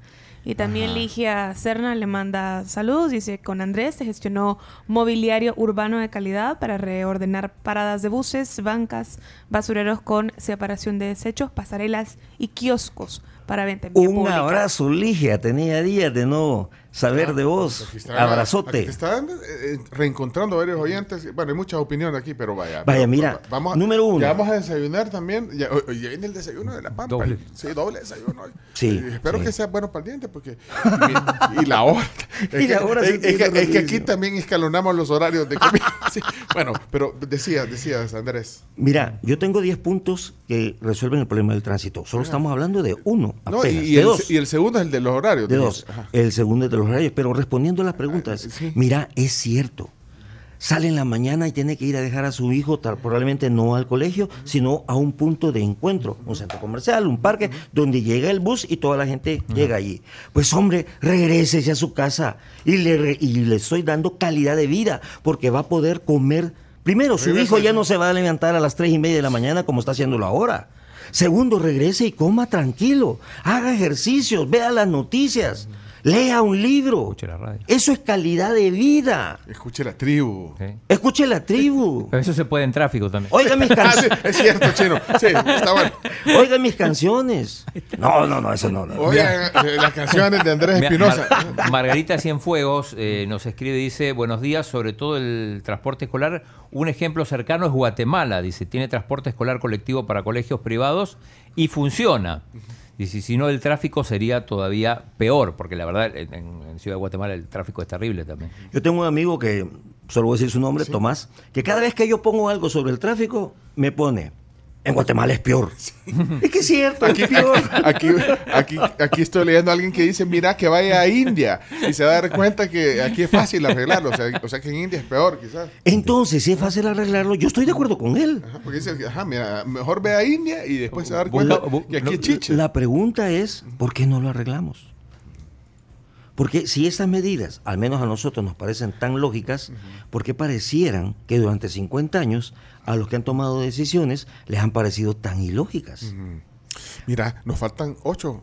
Ocho. Sí, vaya, voy a hablar solo de la tercera. No, no, pero No. enumera- enuméralo, Ceci. Pa, sí, pa, no, pa. pero de hablar de la tercera. No, para, es que tenemos que hacer una pausa. No, yo, ah, Sí, no, y para- no, y la para tercera es cambiar el sistema de transporte masivo. Punto. Vaya, pero es que esa, eh, ay, eso es bien, gene- bien Sí. genérica. Mira, bien general, no, más no, bien. no, no. O sea, cambiemos el sistema, ¿cómo? No. Vaya, danos ahí los puntos. Va, mira, para empezar, yo estoy hablando del sistema. No estoy hablando de la tecnología. Vaya. ¿Y qué es el sistema? Tenemos 7000 buses circulando, según el BMT. Ahí están. Y San Salvador solo necesita 2100 buses ¿De dónde para mover a la misma gente. ¿De ¿Por qué hay tanto? ¿Por y- qué? ¿De dónde saco ese dato? Sí. Cuando estudiamos el sistema BRT, ¿sí? El CITRAN es un sistema BRT. Una maravillosa idea hecha con las patas. Horrible y Ok. desperdicio de dinero, pero una buena Pero idea. eso es lo correcto. Eso es lo que está. Eso nace de Curitiba. Eso hizo Bogotá. ah, Guatemala lo ha hecho. México lo ha Ahí hecho. quién fue, quién fue el que eh, hizo con las patas eso. El gobierno del FMLN, por supuesto. Sí. Sí, sí, o sea, sí. algo que podía. Hasta las cosas buenas que hicieron las hicieron mal, hombre. Hicieron muchas cosas en positivo, pero hasta las cosas buenas las hicieron mal y eso no se vale. Probablemente su interés no era resolver el problema que estaban atendiendo. Y con el, el tema del CITRAN yo te puedo demostrar que originalmente la primera etapa que construyeron es un fenómeno mundial, creo yo, que hay que estudiar. Porque el punto de origen es ninguno y el punto de destino era ninguno. Cuando le echaron a andar tuvieron que ampliar un poquito eso. Porque no servía para nada. En fin, insisto, una buena idea, la necesidad está hecha con las patas. y- y- Entonces, y el chino te preguntaba ahí por qué, por qué 7000 unidades. Y Va, vos decís- ¿De dónde decís- sacó eso? Ajá, Va, ajá. Cuando aquí se dice hagamos un metro, hagamos no sé qué, no sé cuánto. Mira, la tecnología que se va a aplicar depende de la cantidad de personas que tenés que mover al día. En El Salvador, por ejemplo, un metro se recomienda a partir de las 300 mil personas hora dirección. Esto es bien sencillo. ¿Cuánta gente se sube en un bus? En el caso de El Salvador son 1.2 millones de personas. Dividilo entre 8 horas, que son las hábiles, y te va a dar, y eso lo dividís en dos, porque son dos direcciones. Ajá. Y eso te va a dar el dato de cuántas personas ¿Y debes cuánto- de mover aquí. da? Son, son eh, poco más de 60 mil, digámosle que 70 ¿Y mil personas. el metro? o el- entonces el metro no va. Lo que va es un BRT. Es Como- como el- sistema- como el Citrans. Como el Citrans, pero bien hecho, hombre. Entonces, fíjate, si quién, quién, usted pregúntese, ¿quién es el que de verdad manda en el actual sistema de transporte de la ciudad de San Salvador? ¿Quién es el que manda ahí? El que lleva la, la batuta. ¿o qué? ¿Quién- Ah, el que toma las decisiones. ¿El ministro de la República? No. No. Debería. Debería, por supuesto. Ah, pero no es. No, eh, no. ¿Sabes ah, quién es el ¿quién que manda? El del? BMT. El No, del BMT. no, no, no. Eh, eh, El que en realidad manda cómo funciona el sistema de transporte de la ciudad de San Salvador es el chofer del bus, hombre. Él decide por dónde se va, dónde para, cuánto cobra, pone la música que le da la gana, vota viejito si le da la gana. Se pelea, Se para, que- pelea, para salir en las sa- redes sociales. Se estaciona en doble fila. Hace pedazos la ciudad cuando le da la gana. Es cierto. no. Él manda el sistema de que transporte. me- Pero que- él manda porque no nunca se ha... Las Volver- leyes nunca se han hecho Ah, efectivas. Porque Habla- le- leyes hay. Ojo, Hablemos del sistema. Catalino está preso. Y- volvemos a lo mismo. El problema es siempre la ley, Y que mira- no se cumple. Ese mira- es el problema siempre. Y te garantizo que estos choferes han de tener en, su- en sus habitaciones alfombras de esquelas. Sí, y nunca que no pagan. pagan. Entonces cambia el sistema, hombre. Reducir, si tenés un, un- un- un sistema eh, escalonado, necesitas 2.100 unidades para mover entre 60 y 70 mil personas hora dirección. To- Mira, todavía tiene poder el empresario de buses, de las asociaciones estas. Bueno, eh, Ni los empresarios mandan. o sea, el, chofer, es es el chofer. El que El manda es el chofer. El empresario, hasta donde yo sé, excepto hay una ruta que tiene un sistema bien interesante, eh, que está haciendo lo correcto, eh, hasta donde yo sé, el dueño del bus le dice al chofer, toma, aquí están las llaves, está lleno el bus, y a mí me entrega 100 dólares al final del día. Todo lo demás es tuyo. Ahí ve qué haces. es. Ay, ve qué haces. Por eso se pelean el cliente de adelante. Por eso van los microbuses, sobre todo, espantados como el Pasa demonio. todavía. Y se llevan a la gente, y en fin, que generan tanto accidente. En fin, es complicadísimo. Quitarle el poder al chofer. Y en mi caso, si a mí me preguntaran, Sí. yo pusiera mujeres a ¿Por choferear. qué? Porque las mujeres tienen una tendencia, ciertamente a la hora de las trabazones son las menos corteses, lamentablemente. ¿En serio? Pero las mujeres respetan, tienen una tendencia natural a respetar más al ser humano. Y si van niños, y si van viejitos, los respeta todavía más. Y convertirlos en empleados. Espérate, pero entonces, ¿quién debería ejercer eh, esto, esto para que sea efectivo? Eh, ¿El Ministerio de Obras Públicas? el, ¿El, el BMT? ente, el ente rector. Pero y no, me crean no a es el, no es el viceministerio de Transporte. Es el eh, viceministro de Transporte. el ecter- Claro. Aunque está Ese es el ente rector. adscrito al Ministerio de Obras Públicas. Así es, ese es el ente rector. Y mira, Nelson no me crean a mí. Por favor, no me crean. Vayan a ver Plamatrans y Plamadur. El Plan Nacional de Transporte. Ahí está escrito todo eso. Me, me quedó, me quedó lo que decías que en las trabazones las mujeres son las peores, dijiste. Son las menos solidarias. Pero a mí me parece Ah, raro lo que la menos dice. Quizás porque yo soy mujer y a mí me pasa que normalmente los que me tiran el carro, los que no piden vía, son los hombres. Y a mí Ah. las mujeres siempre me ceden el paso. Pero eso es una experiencia personal. Sí. No sé realmente en tema estadístico, o no, no lo sé. Pero sí, yo no, bueno, yo, yo soy bien respetuosa cuando voy manejando, no me cruzo líneas amarillas, etcétera. No, Pero aquí también al aire, bien respetuoso. sí, Sí. pero, pero eh, yo sí noto, por ejemplo, que las mujeres sí somos más corteses en el tráfico. Fíjate que, eh, bueno, Pero mi experiencia una personal. percepción. vu- Ujú. Vuelvo a lo mismo. Esto se resuelve contando nuestras experiencias, construyendo una visión conjunta. Yo, mi experiencia es totalmente otra. Y a mí, yo me he topado con mujeres cuando uno va a- simplemente a pasar de carril, habiendo el espacio, te tiran el carro y a mí, una muchacha, yo creo que tenía 23 años, una cosa así, sola. Bajó el vidrio para insultarme porque y tenía el espacio. Y como ella, un montón, pero para insultarme. Sí, a Y mí la- también me han insultado y- por eso. y yo Ah, la- sí. Espérame, espérame. Ajá. Las mujeres, desde mi perspectiva, son las menos corteses. Los hombres son unos tales por cuales. Bueno, pero aquí Ok. estamos, pero tampoco generalicemos. Gracias a Dios, habemos excepciones. Ah, pues. Escribió Merlin Barrera. ¿Qué dice la ex en- viceministra de en Comercio? Twitter y también nos comparte aquí, dice, buenos días, saludos a todos y Andrés, tiene razón de que el congestionamiento lo hacen los empleados públicos y los estudiantes. Hay que cambiar el horario de los públicos. Hoy es de 7.30 a 3.30. ¿Quién hace los trámites a las 7.30? Es un horario ineficiente.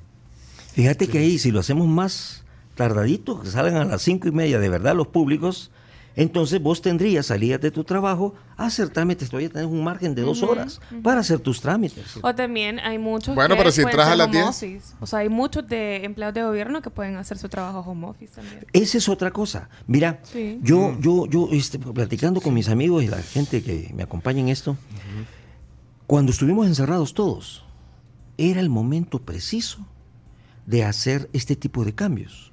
Porque creo que todos los salvadoreños estábamos tan susceptibles de salvar nuestra vida que podíamos haber aceptado cierto tipo de cambios.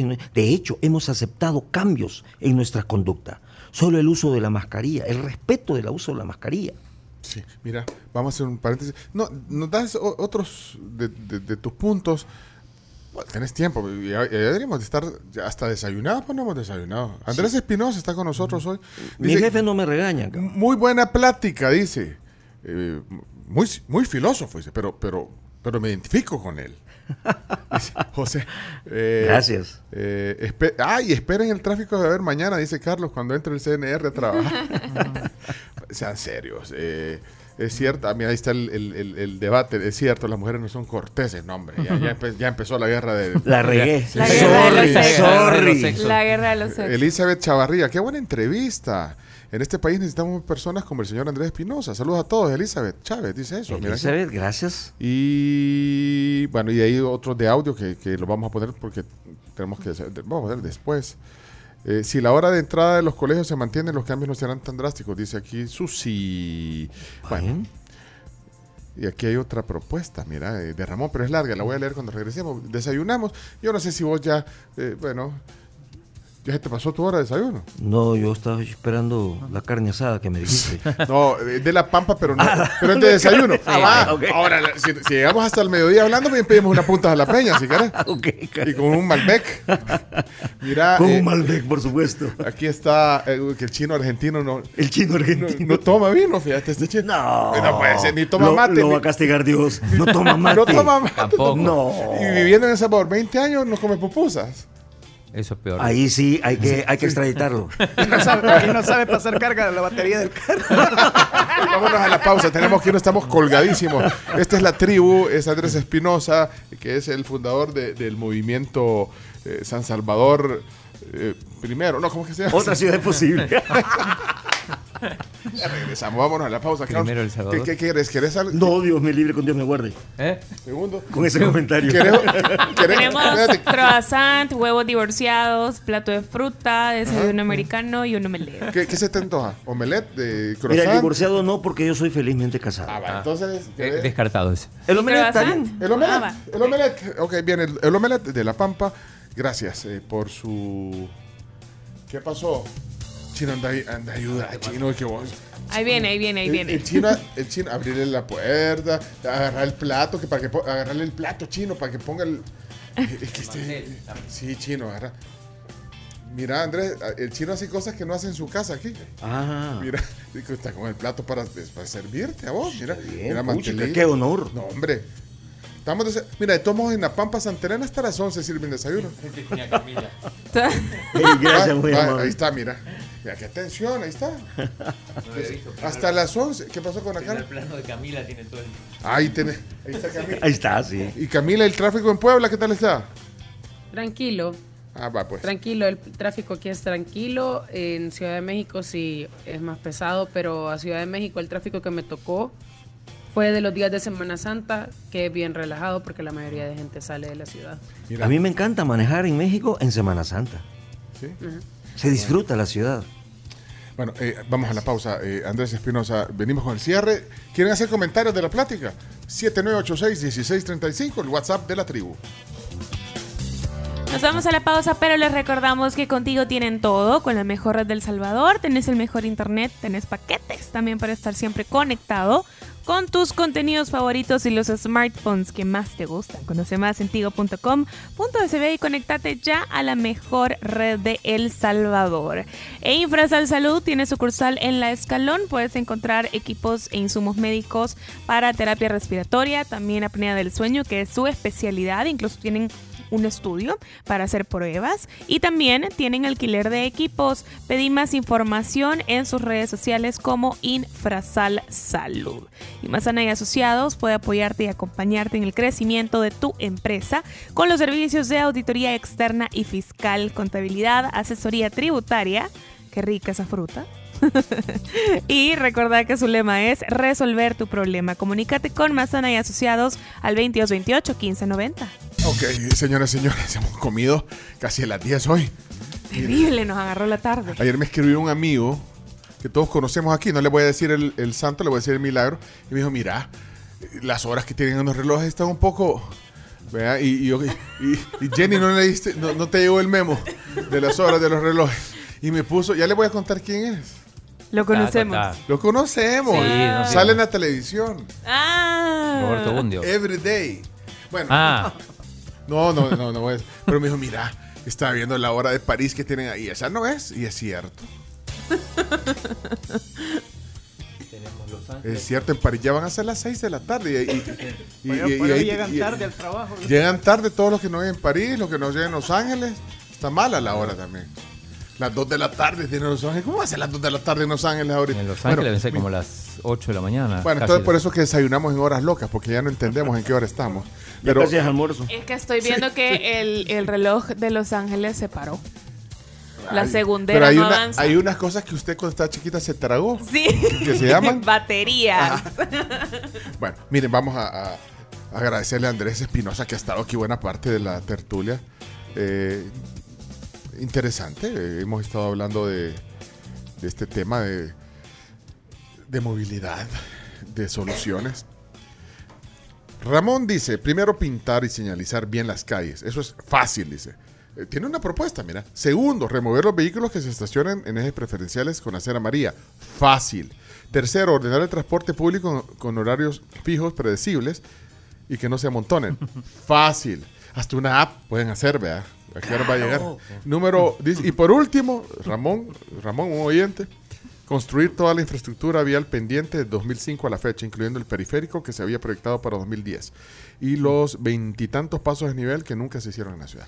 Ahí Sí. pone, mira, cuatro puntos. Fantástico, Ramón. De Los- eso se lo- trata. Los primeros tres eran fáciles, dice, y el otro, pues, es pendiente, pendiente de infraestructura, vaya. Ojalá que este tipo de entrevistas y otras tantas que ustedes hacen estimule a que la gente desempolve sus ideas y discutámoslas, hombre, y construyamos Sí. desde la sociedad civil una propuesta integral que los eh, tomadores de decisiones pues no se escuchen. Y que eh, tomen de todo un poco, bueno, eso es objetivo, y por eso que eh, tu movimiento eh, San Salvador, posible. otra ciudad posible, es, por, Es posible. Es, por, Es, es positivo, es por claro, positivo. es propositivo. Vaya. 100%. Y, y mira, ¿y cuál es tu interés? Mi interés, ¿sabes cuál es mi interés? Ajá, sí.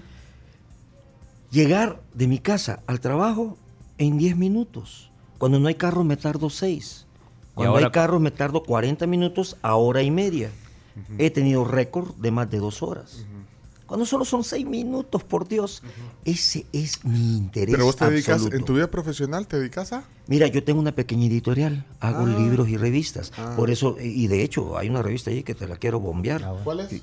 Esa de, de- de viajes, porque estoy a punto de lanzar una revista turística. La de Europa. Mundo. Sí. Cliente nuestro, Europa Mundo. Tienen unos ¿Estuviste hojeando? Sí, claro que sí. Genial, todos los, los, los, ¿cómo se llaman? Las rutas que hay ahí para todo el mundo. Sí. ¿Le quieres copiar la idea? Quiero aprender, yo aprendo. Ah, bueno, pues sí. Pues yo no, nunca dejo de tampoco te aprender. robando la idea de nuestros clientes. No, No, me mentira. quiero robar la, me quiero robar la revista. Esa te la Es un regalamos. catálogo, sí. Vaya. Es un catálogo, ¿sabes qué? Para eso es que viajas viendo eso. Sí, Tenemos más viajas. revistas. Eh, Alison, eh, Alson. Tenemos más revistas de Europa Mundo. Le queremos va a ser regalar. de- No sé, don Pecho, voy a va- ver. la revista de turismo va a ser de venta para No, de- en El Salvador no funcionan las revistas vendidas. Mira, Solo Hay que regalarlas. Se vive de la publicidad, que es también un, un gran reto. Mira. Pero bueno, ahí estamos. Hemos sobrevivido más de 20 años con este ¿Los tiene? ¿Ya lo negocito. Ah, sí tienen. Mirá, nuevecita. Eh, esta- ¿O es la, la que está ahí? la que está ahí. Eh, la teníamos del otro lado. Que en la cámara se ve como que de verde está hablando. ¡Ey, chivísimo! Te Bueno, lo ahí está. agradezco mucho. Europa Mundo, vacaciones, bonito. Esa es Fantástico. Y, y- Camila, ¿de qué te reís? Del chomo. De hecho, Ay, no era la Alison. No, es el imitador. Ah, esa es la de nosotros. No, solo una está bien. Vaya, ok. Le tengo otra y quiere para No, no. Don Pecho. O sea, en serio, mira, tenía tiempo de no venir al programa. Ay, ¿y qué ¿Ya no vas a regresar al programa alguna vez que te inviten? Eso depende de Lo, lo de ustedes. Yocalamba, eh, Yocamba. Yo lo cambaita. Siempre me costó decir el nombre del grupo. ese nombre, por cierto, se lo puso mi hermano. ¿Qué y significa? Significa, es una combinación de dos lenguas. La, si no me equivoco, es el náhuatl y el lenca. Y quiere decir, en una de las traducciones, la rebeldía de la siembra. O la alegría de la siembra. Mire, nos queda poco, tiempo. Yo quisiera avanzame o adelantar. Decís que tenés 10 puntos, eh, nos has dicho 3. Eh, si nos puedes hacer. Eh, sí, la enumeración. La enumeración y, poneme música rápida, chumito, porque así. Eh, chácate, me saco a, carrera. Ah, es que a mí me sacan carrera, que yo me tardo mucho.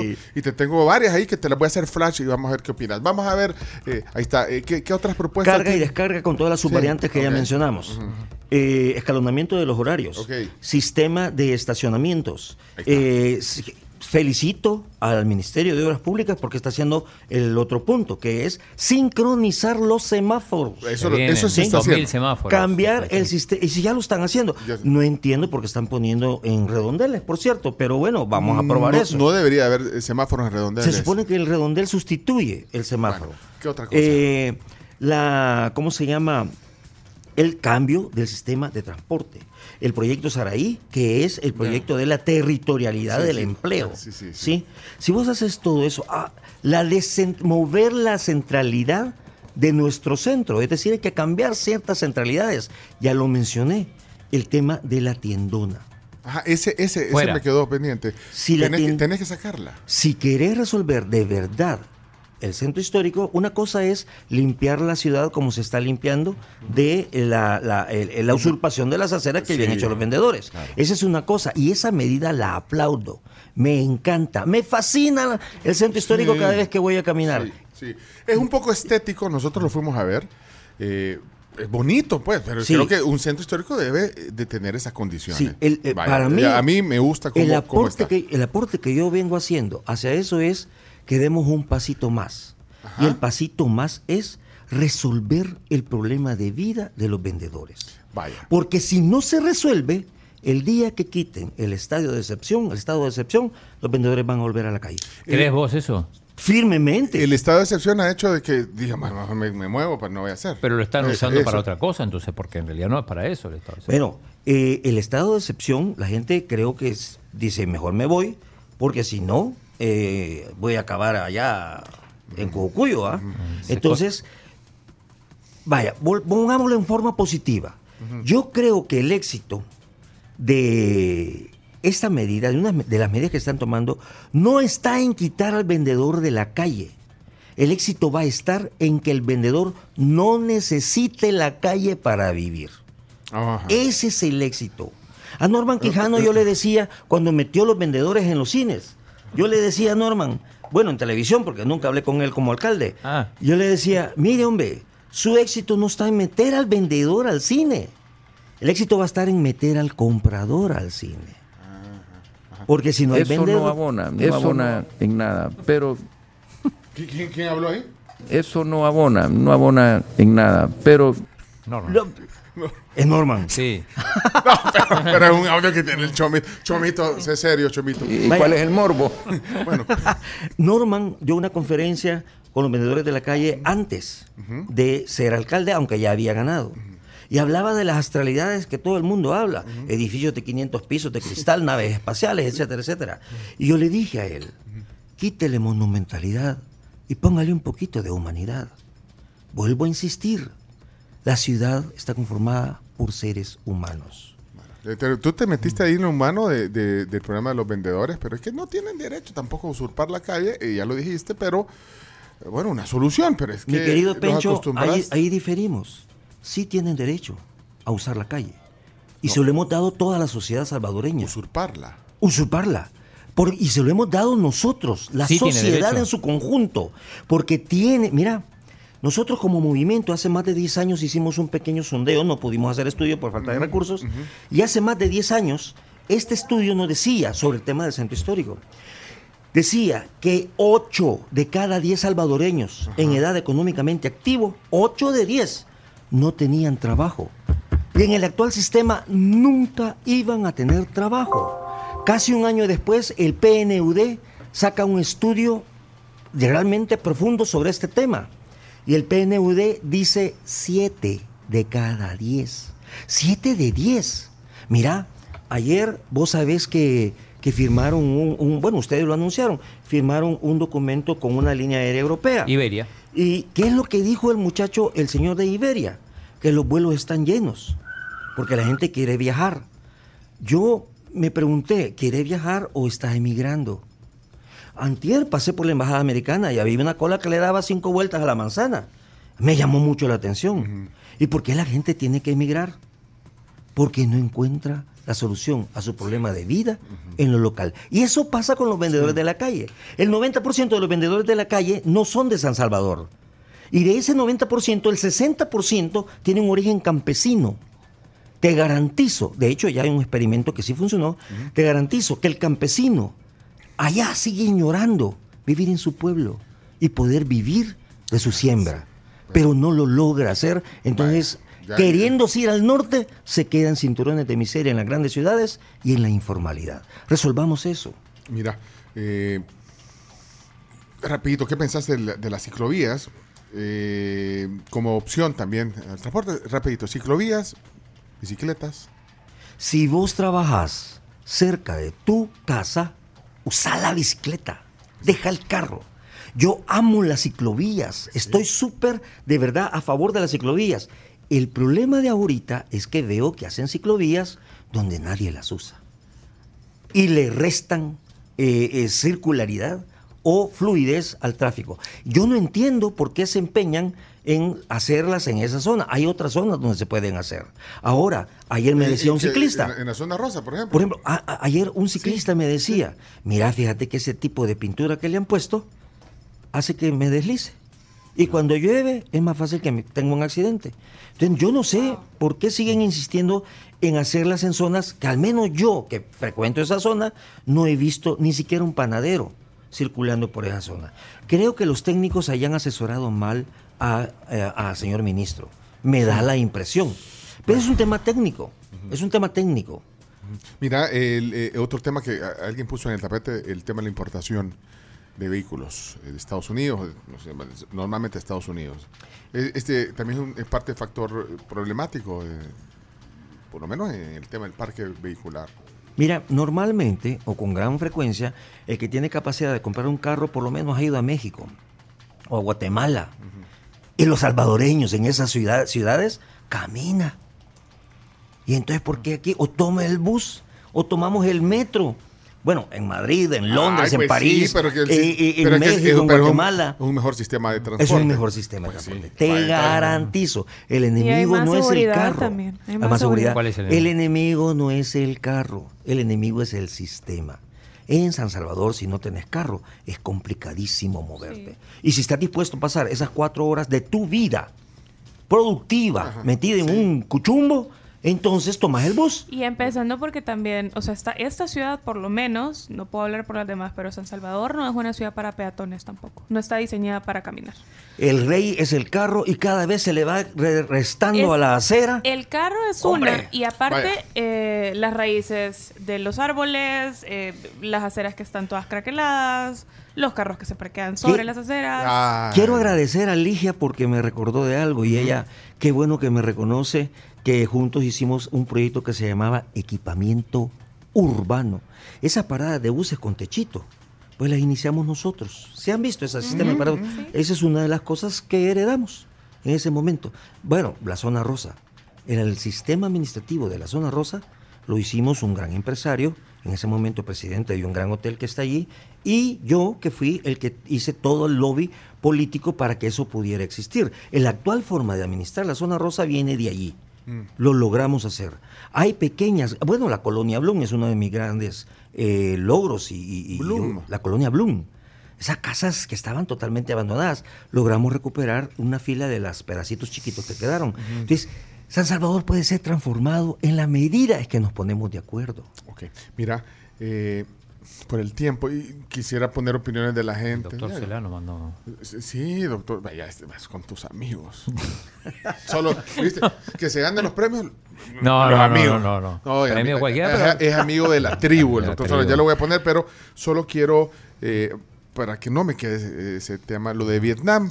Ya un día nos vas a venir a tertuliar de, de tu experiencia, de, de la experiencia gastronómica, cultural de Vietnam, que estuviste hace unos días ahí, pero esa fue una experiencia eh, también de observación del sistema de transporte y movilidad.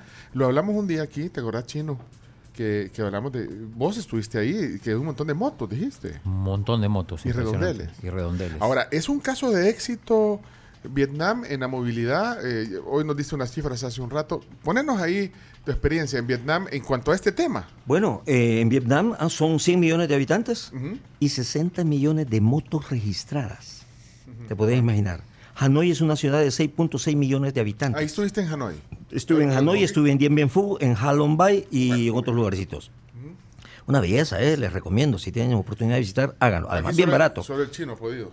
Sí, Ah, no, es, ahí- es barato, es cierto. Es bien barato. barato, Sí, Vietnam? es Sí, bien sí. barato. Bueno, pero Ahora, entonces- eh, yo defino el sistema de transporte y de movilidad y de tránsito de, de Vietnam de esta manera. Todos contra todos.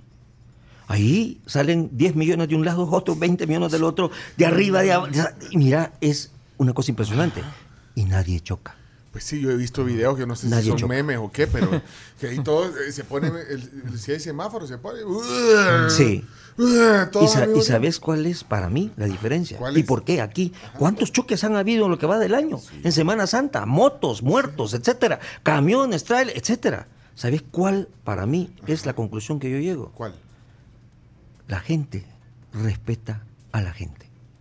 Lo deja pasar, como acaba de decir Carmencita. Uno, uno, hombre.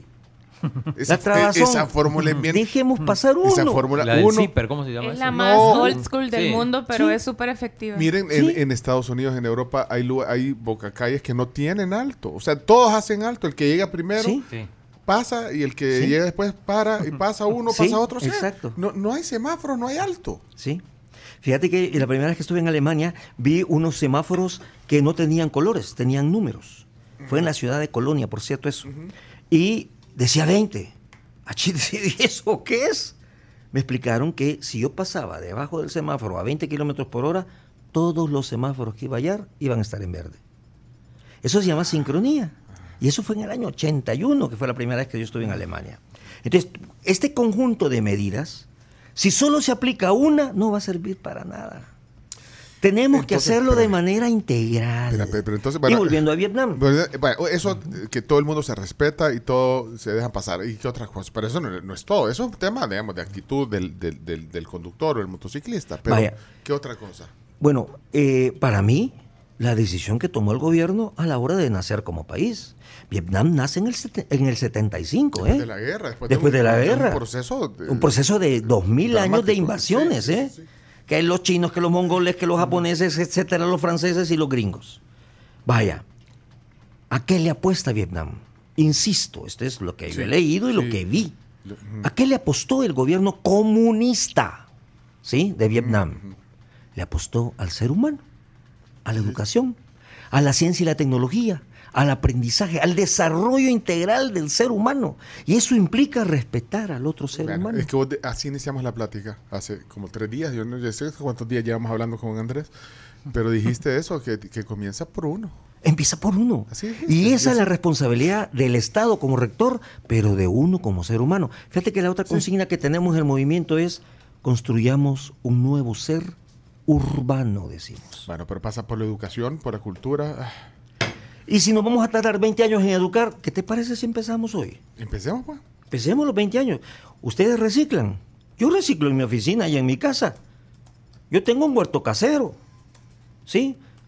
Cultivamos piñas con mis hijos ahí, en mi casa que vivo en un departamento chiquito. A vivir fuera. No, un departamentito. Que terminar. Estuvo en eso. Tenés en el, en el apartamento. Sí, tenés- huerto casero. tenés huerto casero, mira. pues. Separamos la basura. Aunque en el camión de la basura la vayan a mezclar toda, pero al menos nosotros hacemos lo que creemos que debemos de hacer.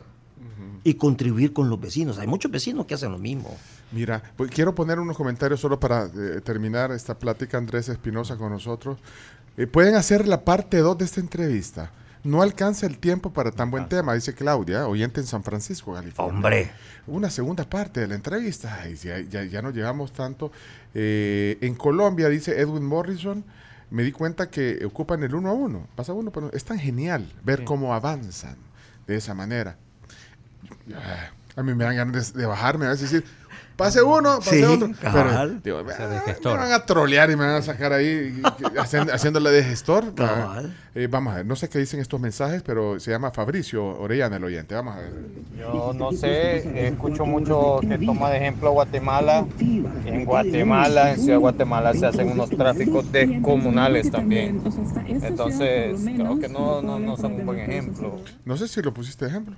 No, lo pusimos de ejemplo como lo malo que hay. Ajá, sí, pero... Buenos días, tribu. Eh, les comento con el tema. Hace unos años estuve en San Pedro Sula, en Honduras.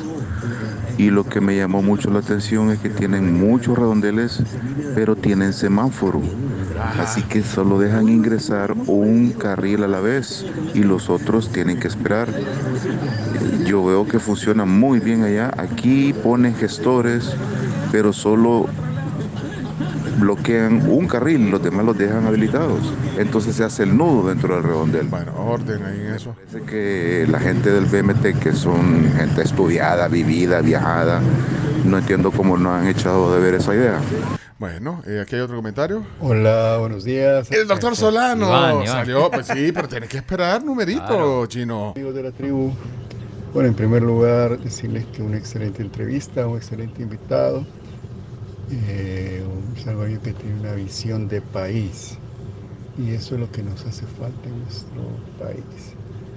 Que planifiquemos todo en base a visión de país y no en base a visiones de partidos políticos. Lo mismo sucede en salud. Si verdaderamente eh, todos nos uniéramos, pues pudiéramos tener un plan nacional de salud, eh, independientemente de eh, partidos políticos. Felicitaciones y esperemos que su movimiento tenga éxito, Andrés. Buen día. Muchísimas gracias a los comentarios. El doctor Solano eh, pone vacunas, por cierto. Él es el del pleito. ¿Qué pleito? ¿Cuál pleito? El doctor que dijeron que se peleó con no sé quién. No, Ah, no. no, ese es el Canjura Rusia. Es otro, es otro. Ah, es es el otro- catedrático, Otro ¿no? doctor. Ah, vaya. Ya me imagino el doctor. Walter último Hola señores, buenos días. Buenos días al invitado. Es un problema bien complejo lo del tráfico en San Salvador. Otra de las aristas a considerar es la falta o la escasa señalización de las calles. Cierto. Hay muchas Sí, calles en las que la gente veces. se mete en sentido contrario, pese a que la gente sabe pues que, que- que lo es de esa manera. Si uno trata de corregirlo o señalárselo de alguna manera amable, lo que recibe uno es, perdone la expresión, malas palabras, puteadas, eh, le pitan ahí la vieja. Es triste, la verdad es que es, es un problema bien complicado lo del tráfico y, y las autoridades y todos hemos dejado que esto nos sobrepase, lamentablemente. Saludos, señores, buen día. Walter, gracias. Eh, Guillermo, la entrevista está buenísima. Y el chomito que le pone pimienta y sal. Puso a Norman. bueno, miren, eh, ya no hay tiempo. Híjole, eh, Wilson dejó un mensaje. Espérate, vamos a 30 segundos más. y Hola, nos muy buenos días, tribu. ¿Qué pasó, Me ha Wilson? encantado esta charla. Dice que cuando yo manejo, llevo a mis hijos, ellos se quejan y ya saben de que yo, el que se va a atravesar, yo le doy paso, porque yo as- a, a mí me gusta hacer así.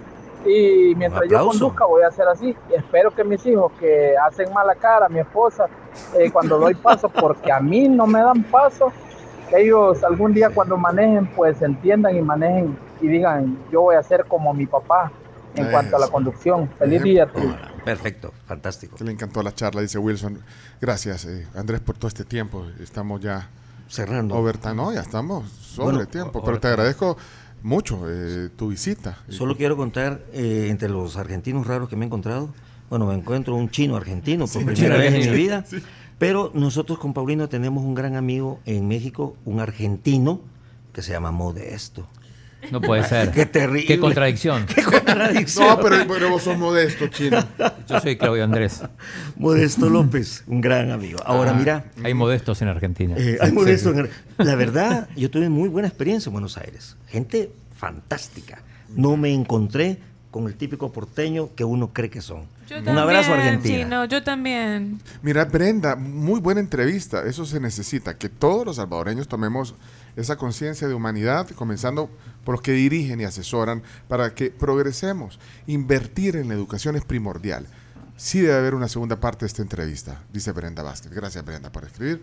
Quiero agradecerte, la verdad, por No. haberme invitado. ¿De qué te estás riendo, chino? No sé que me río para que eh, alguien que Elizabeth eh, Chavarría que dice Pencho soy Elizabeth Chavarría dice no Chávez. Ah, bueno, bueno, pero gracias. Ya tenemos que cerrar. Sí, Sí, 30 sí. segundos para cerrar. Un abrazo a la gente que te escucha. Gracias por sus comentarios. Y de verdad, otra ciudad puede ser posible. Otro país puede ser posible. Es Andrés Espinosa, fundador del movimiento San Salvador, otra ciudad es posible. Si les gustó la plática y no la vieron completa o quieren compartirla, el podcast estará eh, al mediodía en las plataformas de la tribu y el video y el audio queda ahí en el YouTube y en el Facebook. Gra- Gracias, Andrés. Buen, buen, buen día. Y gracias por el desayuno. No, hombre, eso Vamos a pausa, regresamos. Hoy tenemos a Greg enseguida, Greg Asensio. Consejo financiero. Sí, hombre. Vámonos. Ya regresamos. Invitándoles también a que si necesitan algo en tema de salud, pues Sí. existe el Centro Médico Escalón. 33 años brindándonos diferentes servicios en hospitalización, cirugía ambulatoria, laboratorio clínico, imágenes médicas, todo en un solo lugar, las 24 horas. 2555-1200. Ese es el teléfono. Y recordad que en NEPA puedes encontrar los mejores adhesivos y recubrimientos para la construcción. Semix bien pegado, bien seguro.